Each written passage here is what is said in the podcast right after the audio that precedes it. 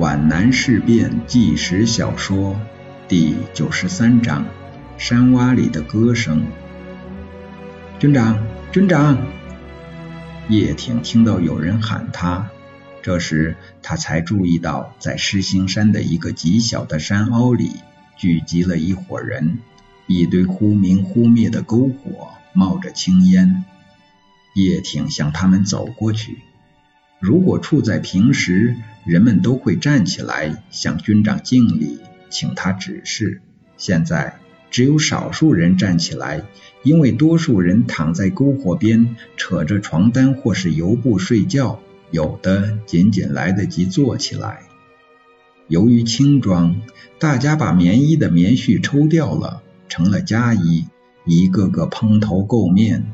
为了抵御凌晨的严寒。大家紧紧围在一起，并黄色的瘦削的脸上、手臂上布满石棱和树枝的划痕，凝结着血迹。有的腰里束着草绳，有的脚上包着破布和棉絮，有的缠着失去了本色的绷带。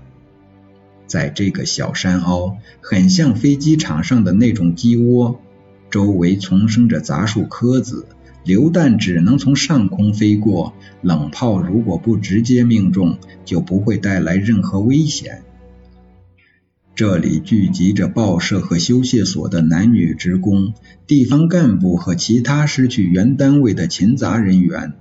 报社记者白沙在这里，仁光夫妇和毛中玉也在这里。这里还有四名伤员，有郑芳雪护理着他们。叶挺非常惊讶的是，当职工编成战斗预备队时，竟然无人发现他们。在石井坑中，这里可以称得上是世外桃源。军长，等会儿尝尝我们的人参汤吧。白沙欢快地说：“马上就熟了。”你们哪里来的山药蛋？叶挺向面盆里望了一眼，走进人群，撑开手杖上的握把，坐在上面。他被这里的安静气氛感染了。郑芳雪开心的笑了，叶挺吃惊的发现，她那漂亮光洁的脸上竟然有了皱纹。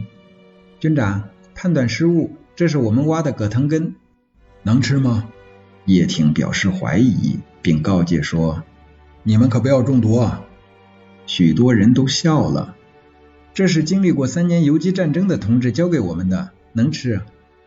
呃，可好吃呢，我们昨天就吃过了。有人插嘴，只是再也挖不到了。大家在军长面前都想振作起来。叶挺心头袭来一阵凄楚，即使上官云相不再下令总攻，仅仅围困，恐怕也很难坚持一个星期了。军长，您一定得尝尝，不然到了江北可就吃不到了。那好，我和大家一起聚餐吧。叶挺说：“东升，把你挎包里的东西也拿出来。这里有多少人呀？连伤员在内，十九个，加上我们两个，二十一份。方雪，你是个细心的人，我推举你来平分。有福同享，有难同当嘛。”郑东升不太情愿地从挎包里向外掏，这里面有两块拳头大的螺肉，还有五块油炸糍粑。这是欢乐的聚餐。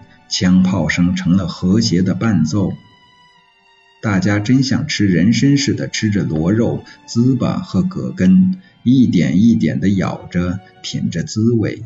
遗憾的是太少了。你们刚才在干什么了？叶挺吃着葛根，边吃边问，然后品出味道来了。嗯，好吃好吃，有点像番薯吗？我要下令给部队，要他们挖葛根吃。军长，不是所有山上都有。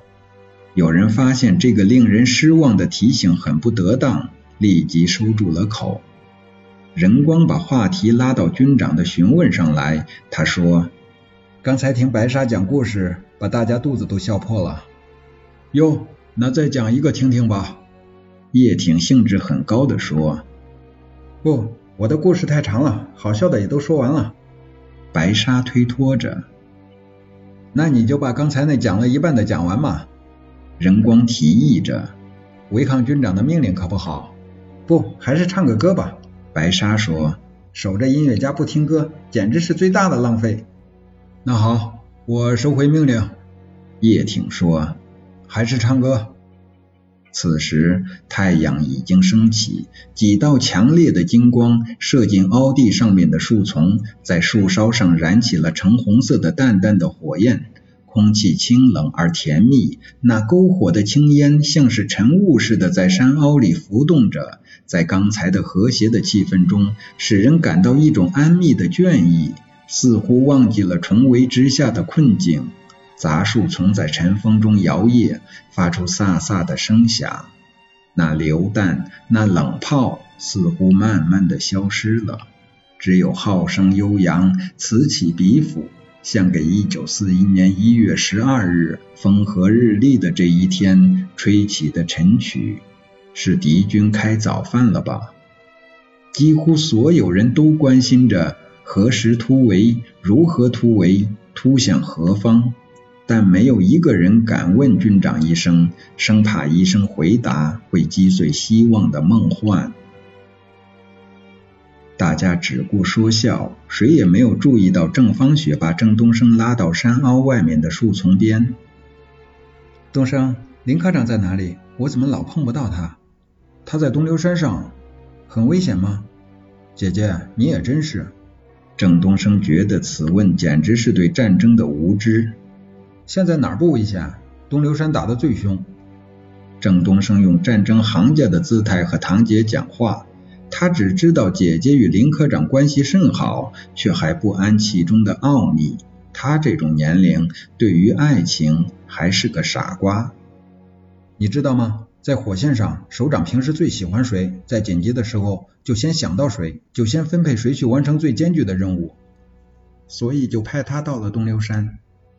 郑芳雪把东升要说的话抢先说了，心中荡起一股自豪之情，但是他的心蓦然一沉，那种自豪感被汹涌而至的恐惧隐没了。在昨天夜间，他看到东流山那闪烁的炮火，还处之泰然，而现在他却以为东流山每一发炮弹都落在林志超的近旁。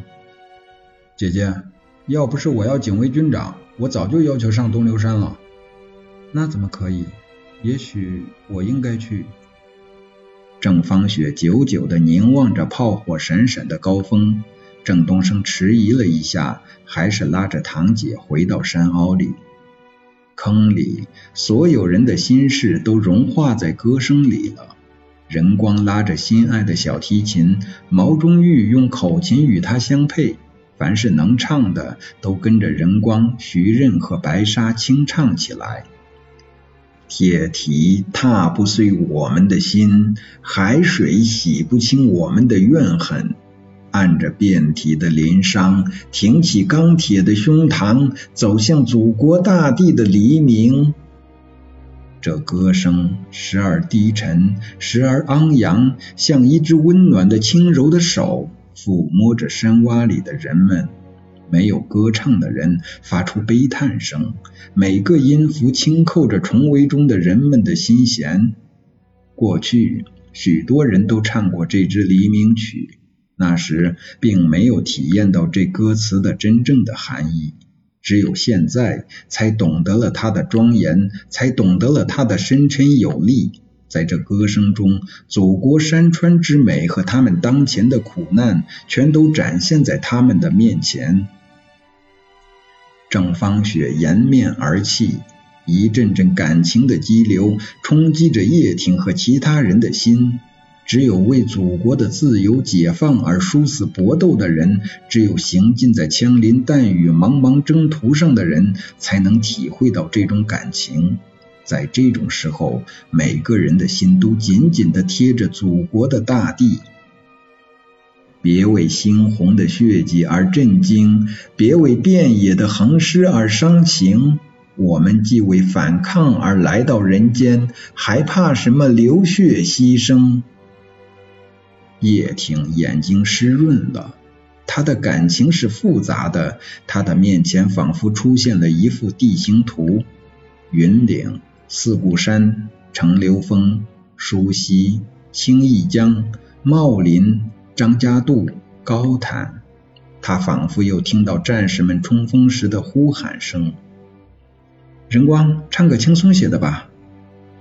但是，作为音乐家的心灵，正和诗人一样，在沉重的时刻就很难违拗自己的感情而倾吐出轻快的旋律。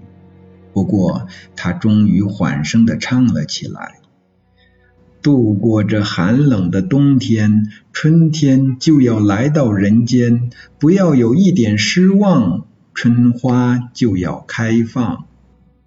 山洼里的人们都随声附和起来，人人心里都有一种激动的哀伤。徐任望着崖上那些杜鹃花的干枝，幻化出一个山花烂漫的春天来。他尽情的高唱。不要有一点哀戚，春天是我们的。歌声被机要秘书的报告声打断了。他给叶挺送来了中央的稍稍迟到的电报。叶挺收起手杖，带有几分依恋之情，走出山凹。此时朝霞如血，喷洒在东流山上。叶挺读完来电，便和古雪清一同回司令部去。